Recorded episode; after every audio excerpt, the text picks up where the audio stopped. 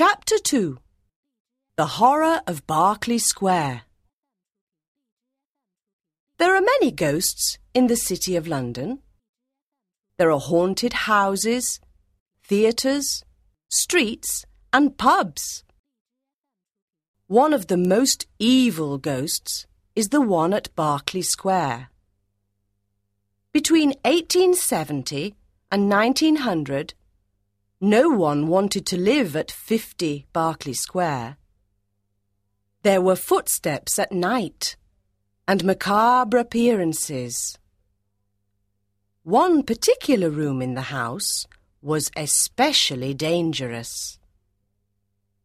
In 1870, a brave young man decided to sleep in the haunted room for one night.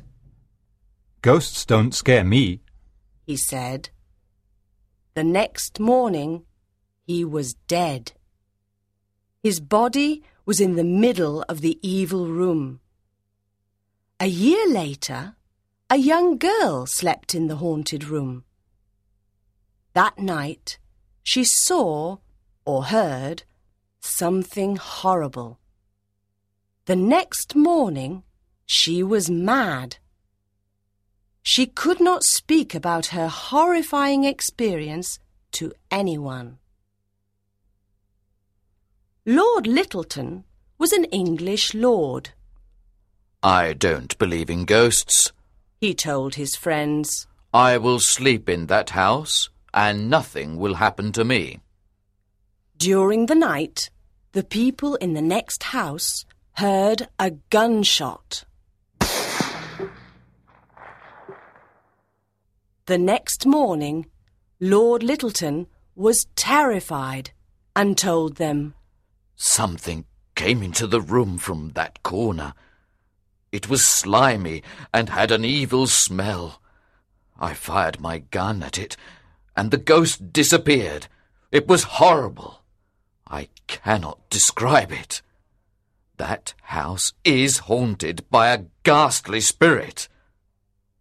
A year later, a maid was cleaning the haunted room.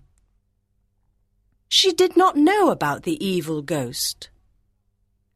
At midnight, horrible cries ah! came from the haunted room. Ah! The people in the house ran upstairs. They found the poor maid on the floor in convulsions. Her terrified eyes stared at a corner of the room. It was the same corner Lord Lyttelton indicated. The maid refused to speak. Her only words were, What I saw was too horrible to describe.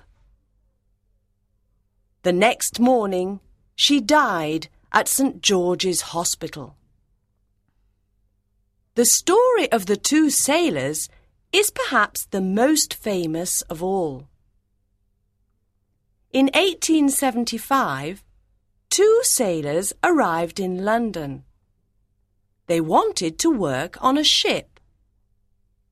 They had no money and nowhere to sleep. They walked around London and came to Berkeley Square. Look, said the younger sailor. There's an empty house. We can sleep there. The sailors entered the dark, empty house. They went up the stairs. The older sailor said, This house is cold and dark. I don't like it. It scares me. Don't be silly, said the younger sailor. We have nowhere to sleep. Let's stay here. They slept in the haunted bedroom. In the middle of the night, they both woke up. Listen, said the younger one. There's someone downstairs. Can you hear the noise? Yes, said the other. I can hear footsteps. Oh no, the footsteps are coming upstairs. At that moment, The door opened slowly. A big dark figure came in. The older sailor was terrified. He could not move. He just sat and looked at the horrible thing. The younger sailor ran out of the room, down the stairs, and out of the house. In the street, he found a policeman. They returned to the house but the sailor was too frightened to enter. The policeman went upstairs alone. Is anyone here? he cried. There was no answer, and he found no one. There was an evil smell on the stairs. He looked everywhere, but he couldn't find the older sailor. Then he looked out of the window. The older sailor was lying in the garden. He was dead. Did something push him out of the window? Or did he jump out of the window in terror? We will never know.